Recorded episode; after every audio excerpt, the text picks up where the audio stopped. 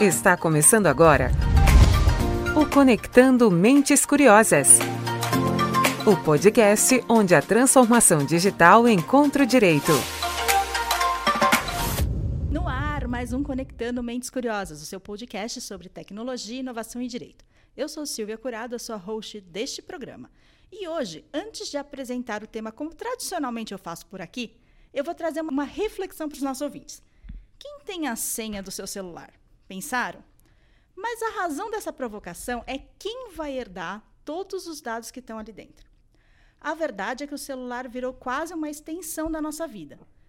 E por lá a gente conversa, cuida do dinheiro, armazena as memórias. E quando a gente não estiver mais aqui, quem será o responsável por acessar tudo isso? É isso que ficou conhecido no mundo jurídico como herança digital, que é o nosso tema de hoje. Como o tema é muito novo e envolve mais de uma área do direito, ainda não temos um cenário consolidado sobre a legitimidade desses bens virtuais. E como eu falei sobre as informações que estão dentro do celular, eu vou estender a discussão para outros ativos, como assinaturas digitais, jogos online, contas em aplicativos e as próprias moedas virtuais. E para conversar com a gente, eu tenho aqui ao meu lado duas especialistas do tema, que estão estreando aqui no Conectando Mentes Curiosas. A nossa primeira convidada, além de especialista em privacidade e proteção de dados, é uma amante da leitura focada em comportamento humano. Ela também é pós-graduada em Direito, de, em Direito Penal e Econômico pela Fundação Getúlio Vargas. Seja muito bem-vinda a esse podcast, Maria Paula Santilli. Oi, Silvia, é um prazer estar aqui com vocês hoje. Estou estreando aqui no podcast do Mentes Curiosas e espero ter uma trajetória aqui com vocês por muito tempo. Poder gravar bastante coisa interessante para vocês. Obrigada pela presença. E a nossa segunda convidada também é uma estreante, como eu já tinha dito. Ela é uma advogada que se apaixonou pelo mundo dos dados. Ela também faz parte do Comitê Público da Associação Nacional dos Profissionais de Privacidade de Dados, além de atuar como DPO. Ela entende tudo sobre proteção e privacidade de dados. Seja muito bem-vinda ao podcast, Jéssica Pelizari. Oi, pessoal. Olá, Silvia. Obrigada pelo convite. É um prazer estar aqui contribuindo um pouco com esse podcast, falando um pouco do, do nosso conhecimento. Eu acho que vai ser bem bacana. Obrigadão pelo convite. Obrigada por estarem aqui mais uma vez.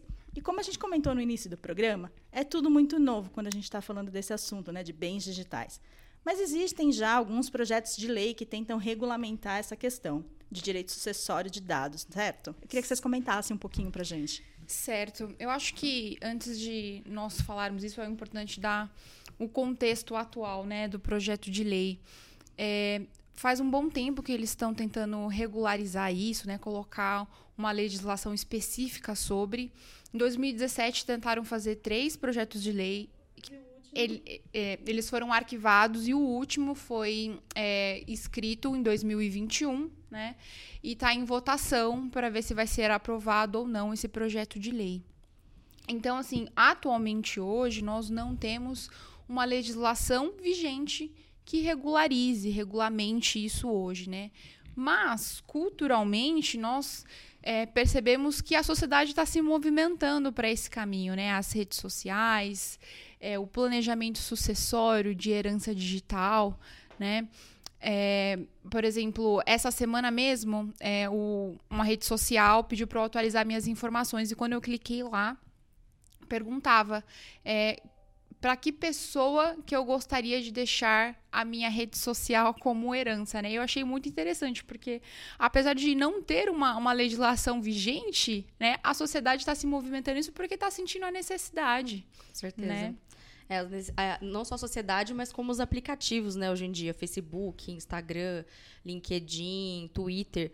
É, alguns possuem esse tipo de mecanismo que é você conseguir deixar as, as suas senhas para quem que eu gostaria de encaminhar as minhas senhas caso venha a falecer. Então, a gente nota essa preocupação. O mundo está cada vez mais digital, então a gente tem que se preocupar com isso. As pessoas é, eu falo que ela, eu brinco com isso, as pessoas limitam o conceito de herança muito a patrimônio monetário, de ai, dinheiro, casas, enfim. Mas vai muito além disso. Por exemplo, hoje tem pessoas que trabalham com redes sociais, que ganham a vida trabalhando com redes sociais. Caso essa pessoa, essa pessoa venha a falecer, ela pode deixar um perfil de, que contém milhões de seguidores. Exato. E que hoje, por exemplo, você vai divulgar algo no perfil que tem essa dimensão absurda, o, o, dono, o proprietário desse, desse perfil ganha não sei quantos mil reais por um post, por um stories. Então é algo que, que, tem que ser pensado, que tem que a gente precisa de um respaldo jurídico, com certeza. E é, e é interessante isso que a, a Maria Paula disse, porque é, eu acho que a maior dificuldade de aprovarem esse projeto de lei está sendo justamente essa discussão, né? Porque o projeto de lei é, especifica por exemplo, uma rede social, que consequentemente, se alguém falece, essa, essa, essa rede social é uma herança digital e vai para os seus herdeiros automaticamente, não que precisa de uma autorização expressa dizendo se você quer ou não. E aí entra com, é, com um conflito da privacidade, né? Que eu acho que o direito digital vem abordando muito isso, né? A privacidade, privacidade do uso de dados pessoais. Que é praticamente a base, né? Da, Exatamente. De toda a questão de proteção é, de dados. O que, o, a, até onde vai é, o seu direito, até onde vai a minha privacidade, né? Será que se, se uma pessoa falece e não deixa escrito que quer ceder às suas redes sociais, será que ela de fato queria isso? Será que aquilo não pode ofender de alguma forma a moral dela, a privacidade? Ela pode ficar incomodada com alguma coisa? Então, eu acho que esse está sendo o maior desafio na criação dessa, dessa lei para conseguir entender qual é o limite que eu posso fazer isso? Qual o limite que eu não vou invadir a privacidade dessa pessoa e que ela não vai sentir constrangida? A linha é muito tênue, né? Então a gente tem que a gente tem que olhar com muita com muito cuidado esse tipo de questão. É, por exemplo, eu acredito que todo mundo hoje tenha assim assuntos muitas vezes nas redes sociais que a gente não gostaria que outras pessoas tivessem acesso.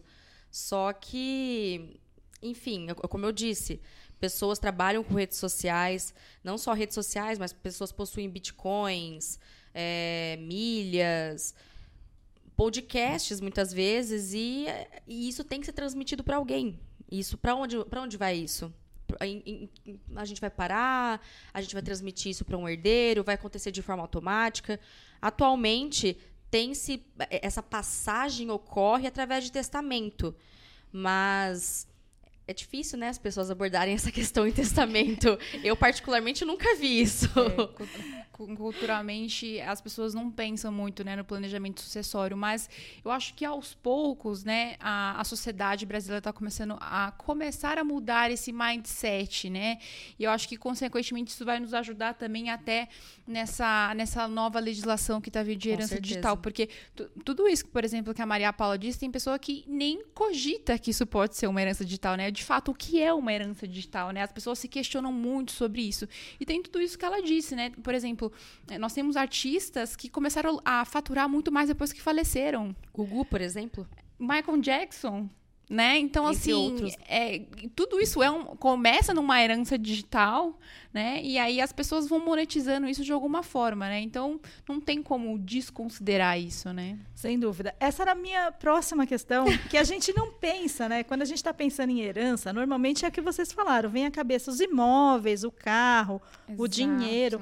Mas os bens é, palpáveis, né? Mas mesmo os palpáveis, por exemplo, ninguém nunca parou para pensar sobre a guarda de documentos, as fotografias das famílias. Pois é. Né? Isso acaba indo parar na casa de alguém de uma maneira muito natural, os diários, as cartas. A gente sempre invadiu, de alguma maneira, a privacidade das pessoas. Verdade. Acontece que agora a geração de dados é muito maior. E é onde fica o limite entre o que é o direito sucessório, porque ninguém nunca parou para pensar que a fotografia poderia ser de fato uma herança. Uma herança. E, e a privacidade da pessoa, né? Porque também, quando a gente tinha só a possibilidade de fotografias é, impressas, ninguém tirava uma foto íntima e mandava revelar. É verdade. Não tínhamos os nudes assim com é, tanta facilidade. É verdade. É, engraçado, né? Para você ver como a realidade do dia a dia vai mudando, né? E, e, de fato, né? Às vezes você tem tanta coisa no seu celular, né? A, a, sua, a sua, vida, por, por, exemplo, assim, particularmente para mim, a minha vida está no meu celular. Se Nossa, eu perco o meu celular hoje. Idem eu, vou perder um pedaço da minha vida, né? Então, assim, é, é, um, é, um, é um tema, assim, bem importante de ser abordado, até por uma questão de conscientização, né?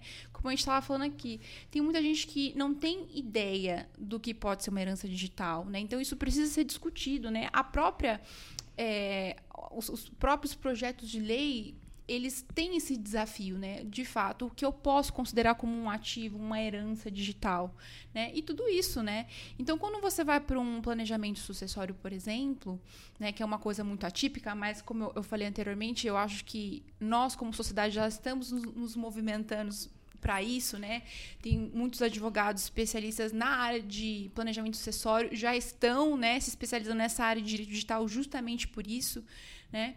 Então, eu acho que é, a legislação ela não é matemática, né? Ela, você sempre consegue é, buscar o seu direito, buscar aquilo que você acredita. Então, num planejamento sucessório, se eu colocar ali, bom, eu quero colocar como uma herança digital é, um ensaio, um ensaio artístico que eu fiz, eu, eu quero colocar lá.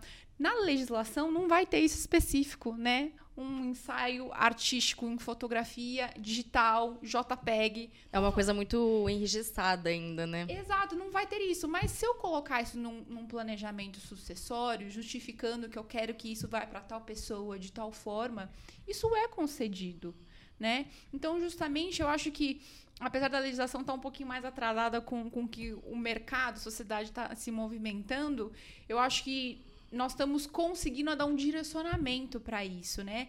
E, inclusive, eu acho que tem não só no, no, direito digital, mas tem muitas legislações que primeiro acontece a parte cultural e depois que eles entendem a necessidade, a Depois que todo mundo para para pensar e fala, mas tem isso, a né? gente precisa regularizar precisa isso. isso. E aí né? nasce a, a lei de fato, né? A vigência da lei.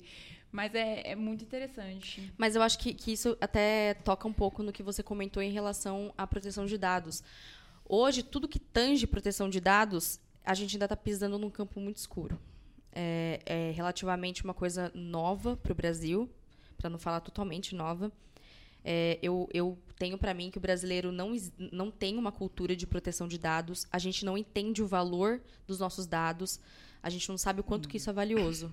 Então, eu até converso, eu, eu, eu, eu levanto essa questão para todo mundo que eu converso quando eu falo que eu atuo, que eu atuo na área, quando a gente vai numa farmácia, por exemplo, e perguntam pra gente, ai, é, qual que é o seu CPF?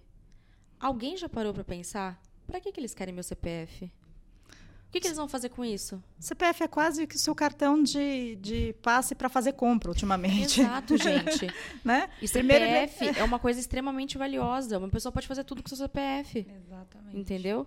Então, a gente precisa se questionar é, em relação a certas coisas que envolvem a proteção de dados. Para que, que você quer meu CPF? Ah, essa senha que eu tenho aqui, o é, que, que eu vou fazer com ela? Eu vou, eu vou deixar anotado em algum lugar? Que lugar que vai ser esse? Eu vou deixar passar, vou passar para alguém? Eu vou autorizar essa pessoa? Ó, se acontecer alguma coisa comigo, você tem aqui as minhas senhas? Então é tudo muito novo. A gente precisa começar a pisar num solo mais firme e não viver nessa escuridão que a gente está hoje, que é tudo muito incerto e que cria uma, uma insegurança jurídica muito grande, né? Porque, por exemplo, é, assim, um exemplo, se eu vier falecer hoje, aí meu pai entra na justiça para ter acesso às minhas redes sociais. O juiz pode aceitar, o juiz pode não aceitar. Então cria aquela coisa de será? O que, que será que vai acontecer? É, e eu, as decisões né, que estão acontecendo hoje são negativas, né? Eu, eu, eu, atualmente eu vi algumas decisões que, que saíram e todos estão negando pela privacidade, né? Isso, isso é muito interessante. E de fato, assim, eu particularmente, eu, se meu, minha mãe entrasse hoje pedindo minhas redes sociais, eu não sei se eu me sentiria muito à vontade para isso. Eu seria deserdada. Né? Mas isso é uma situação tão delicada, mesmo quando você tem o acesso, né? A minha mãe faleceu recentemente e eu, ela me deu a posse de suas senhas bancárias, do celular. Ainda assim, é uma sensação muito esquisita você pegar, abrir o celular de alguém, olhar todas as fotos, as mensagens de WhatsApp que ela trocava, ou mesmo ela tinha lá os você seus se sente mal. É, os e-mails da empresa. Será que eu posso? Não posso ver? E se ali tem algum dado confidencial? Como é que fica essa questão? Tô, tô violando alguma lei aí, né, de acessar alguma coisa de contratos de confidencialidade que ela tem acessado, é, um NJ, por exemplo, sei lá. Sim. sim. E, e ela também do outro lado também nunca parou para pensar, né? Porque a gente tem e-mail há pouco mais de 20 anos. Então, Sim. se usavam qualquer coisa e ninguém parava para pensar no tamanho da dimensão que isso poderia tomar. e de você usar o seu e-mail corporativo, de repente, em contas pessoais. Hoje isso já é mais bem delimitado, mas há 20 anos atrás, quando o e-mail começou, quando ela trabalhava lá atrás, ela não, nunca parou para pensar nisso. E eu tive que pedir para a empresa, olha, então, preciso do e-mail para situação, né? Poder acessar o perfil, o, o perfil lá da conta de luz. Você pode me ajudar? É, e esse, esse lado ele já entra um pouco mais na parte de segurança da informação, né? É, eu, eu acredito que hoje a segurança da informação tem um desafio assim muito grande, né? Que, como se disse, é, a tecnologia ela, ela vem evoluindo com uma, com uma velocidade muito rápida, né? E ao mesmo tempo as pessoas não, não, não estão conseguindo acompanhar tudo que precisa ser feito com segurança, né? Uhum. Mas ao mesmo tempo eu acho que nós estamos conseguindo é, aos poucos conscientizar as pessoas coisas importantes. Por exemplo, que você disse da sua mãe, de usar o e-mail pessoal e o profissional juntos, né? Hoje, muitas empresas estabelecem isso numa, numa política de segurança da informação, em treinamentos, Exato. né? Em campanhas de comunicação, de compliance, né? Uhum. Olha, você precisa ter uma vida separada da outra, né? Vida pessoal no e-mail pessoal, vida corporativa na via corporativa, né? Então, é, isso era uma coisa muito comum antes, né? Mas é que aos poucos a gente está trabalhando. E a segurança da informação, ela preza muito por isso, né? Uma, da, uma das, das bases que a gente sempre ressalta para todo mundo, né? É, é, esse controle. LGPD também trouxe muito isso, né? Que ela fala uhum. do controle. Quando você mistura a sua vida pessoal com a sua vida profissional, você não consegue ter controle. Se eu, se eu por exemplo, eu trabalho num, num, no meu celular particular com assuntos corporativos. Se eu saio da empresa, meu celular vai todinho comigo, o histórico vai junto também. Então a empresa ela acaba perdendo o controle, uhum. né, desses dados, dessa, dessa vida que eu estou carregando no meu celular, né? Então ele, ele, ele já entra nesse nesse meio de você precisa se conscientizar. A empresa ela faz todo um trabalho de compliance, mas o, o principal papel aí tem que ser da pessoa se autopoliciar para não misturar isso, porque acaba sendo muito comum, né? É, e, e, toca muito no ponto da gente se questionar, né?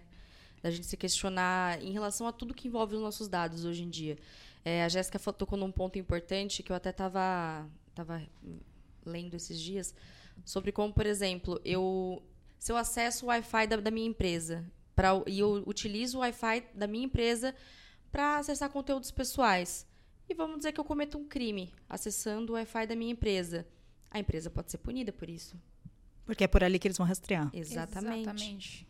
Rastrear o IP. Então, é, é, criar essa cultura, é criar esse debate e essa, essa consciência em relação a todas as pessoas de se perguntar o que, que eu estou fazendo com, com, com, tal dado, é, o que, que isso pode me gerar, aonde que eu tenho que me preocupar. E, o que, e querendo ou não, tá tudo a ver com herança e, digital. E fora a burocracia, né? Por exemplo, o que você deu, o exemplo da sua mãe.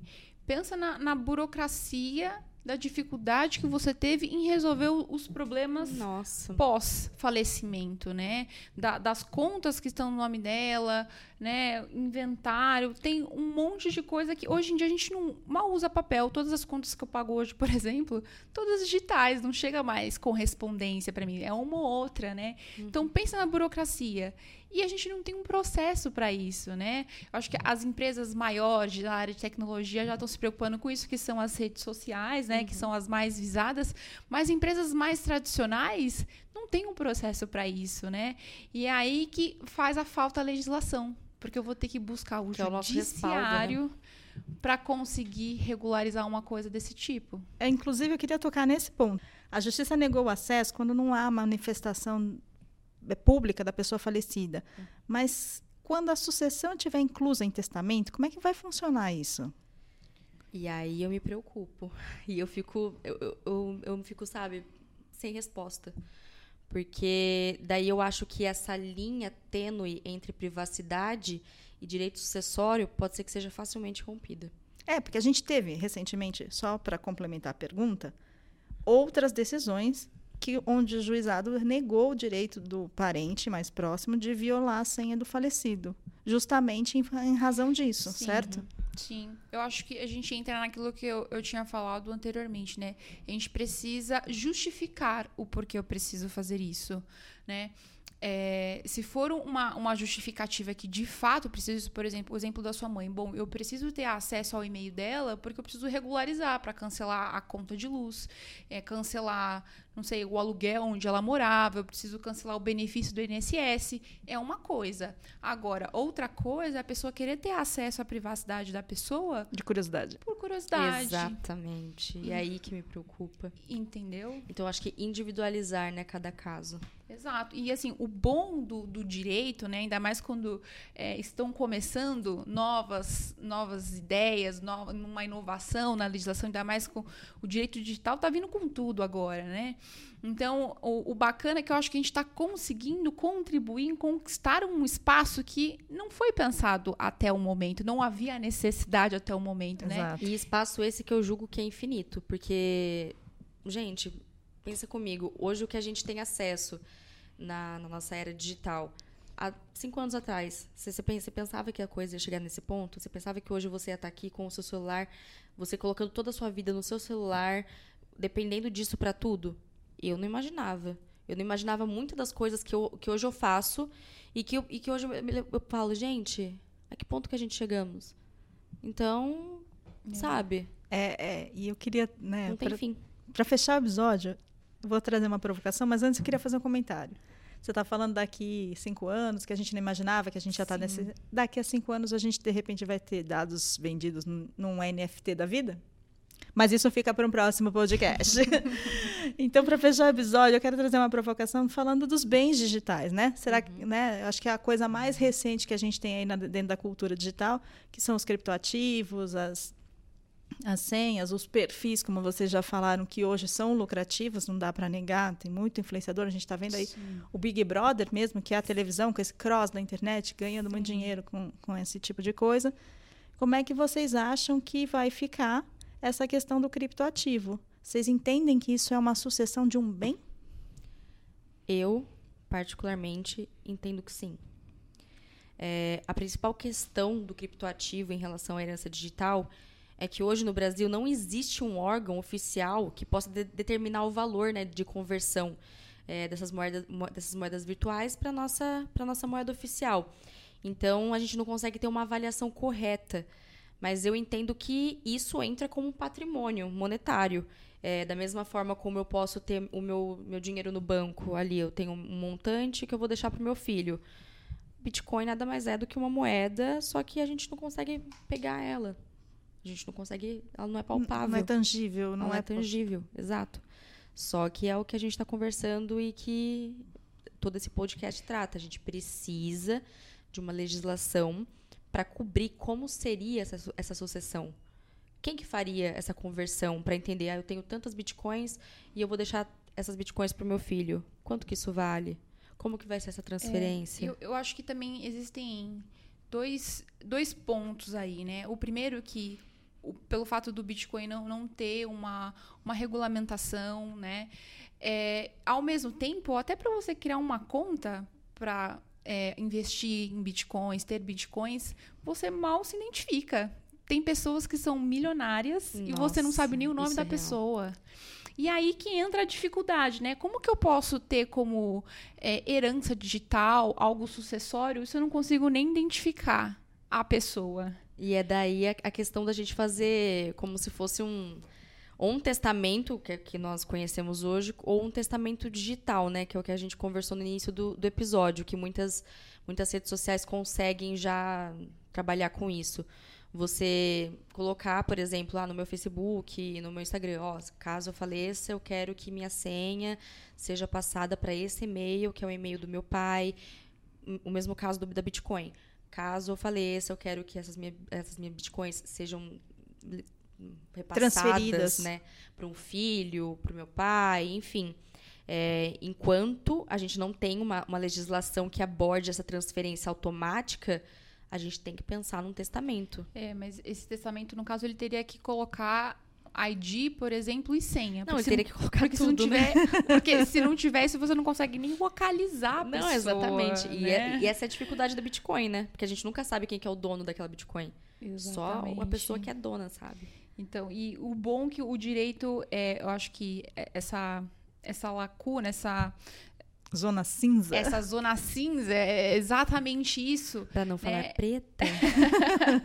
É, é- é exatamente isso que nos dá abertura para a gente construir isso, né? A tornar isso cada vez mais comum, a cada vez discutir mais sobre, para todo mundo pensar nisso e falar, cara, de fato, eu, eu preciso fazer isso, isso é importante, e começar a regularizar as coisas. É assim que a gente vai evoluindo, né, a, a sociedade. Mas é, eu, eu fico pensando num planejamento sucessório de, de bitcoins, né, como, como que ele, ele é confeccionado, a ID, senha, a, a- a comprovação, o IP da, da máquina que você está acessando, tudo isso, assim, é muito detalhe, né, e que ao mesmo tempo ninguém pensa nisso, Ninguém. né. Ninguém. E é caro. Não, não estamos falando de um ativo Nossa, baratinho. Não estamos, não estamos com certeza. Ah, mas pra quem tem Bitcoin, né? Daí isso não é problema. É, eu acho que ela não está muito preocupada. Ela não tá preocupada. Ela não tá preocupada. Então, com isso, eu queria agradecer muito a tua presença, Maria Paula, por ter aceitado o nosso convite. Foi uma grande estreia. E se você quiser deixar suas redes sociais para as pessoas te encontrarem no LinkedIn, bater um papo, como é que elas fazem? Bom, gente, eu agradeço a todos que acompanharam a gente até o final desse episódio. Eu agradeço a Silvia pelo convite. É uma honra estar aqui. Pode ter certeza que vai ser o primeiro de muitos aí. É, Bom, vamos lá. No LinkedIn eu sou a Maria Paula Santilli. No Instagram eu sou a Maria Paula Santilli. Eu sou a Maria Paula Santilli em todas as redes sociais. Se quiser mandar mimos, pode mandar. Boletos não, não, não se enquadram como mimos, hein, pessoal? Esse daí eu já tô bem, bem suave. Mas mandando mimos a gente aceita. Jéssica, foi um prazer ter você aqui. Obrigada pela estreia, por ter aceitado o convite. E eu estendo a pergunta: como é que as pessoas te acham na rede social para trocar uma ideia? Eu que agradeço, foi um prazer aqui compartilhar com vocês, jogar essa discussão no ar aí, eu acho que é importante. Essa paranoia pra todo mundo agora.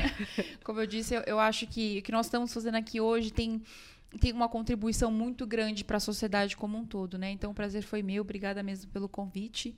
Nas redes sociais, vocês conseguem me achar como Jéssica Natasha Pelizari, né? É, na Instagram, Jenna Pelizari é meu meu ID, então não tem erro, é só qualquer pergunta que vocês tiverem, quiser falar mais sobre, estou super à disposição, adoro o assunto e no que vocês precisarem, conte comigo. Obrigada, meninas. E para terminar, um agradecimento especial a todo mundo que ficou com a gente até aqui. E para lembrar que se esse conteúdo agregou para você, vai lá, nos ajuda compartilhando com a sua rede, que isso conecta mais mentes curiosas nessa jornada. Aproveita e segue o arroba PG Advogados lá no Instagram, no LinkedIn e no Facebook para não perder nenhum dos nossos conteúdos. Bom, agora, se você chegou aqui hoje, eu te convido a conhecer tudo o que a gente já falou por aqui. Vai lá no Spotify, na Apple Podcast, no Deezer ou na sua plataforma favorita e aproveita todo o conteúdo que a gente produz com muito carinho. Eu vou ficando por aqui e te encontro no próximo episódio do Conectando Mentes Curiosas. Até lá!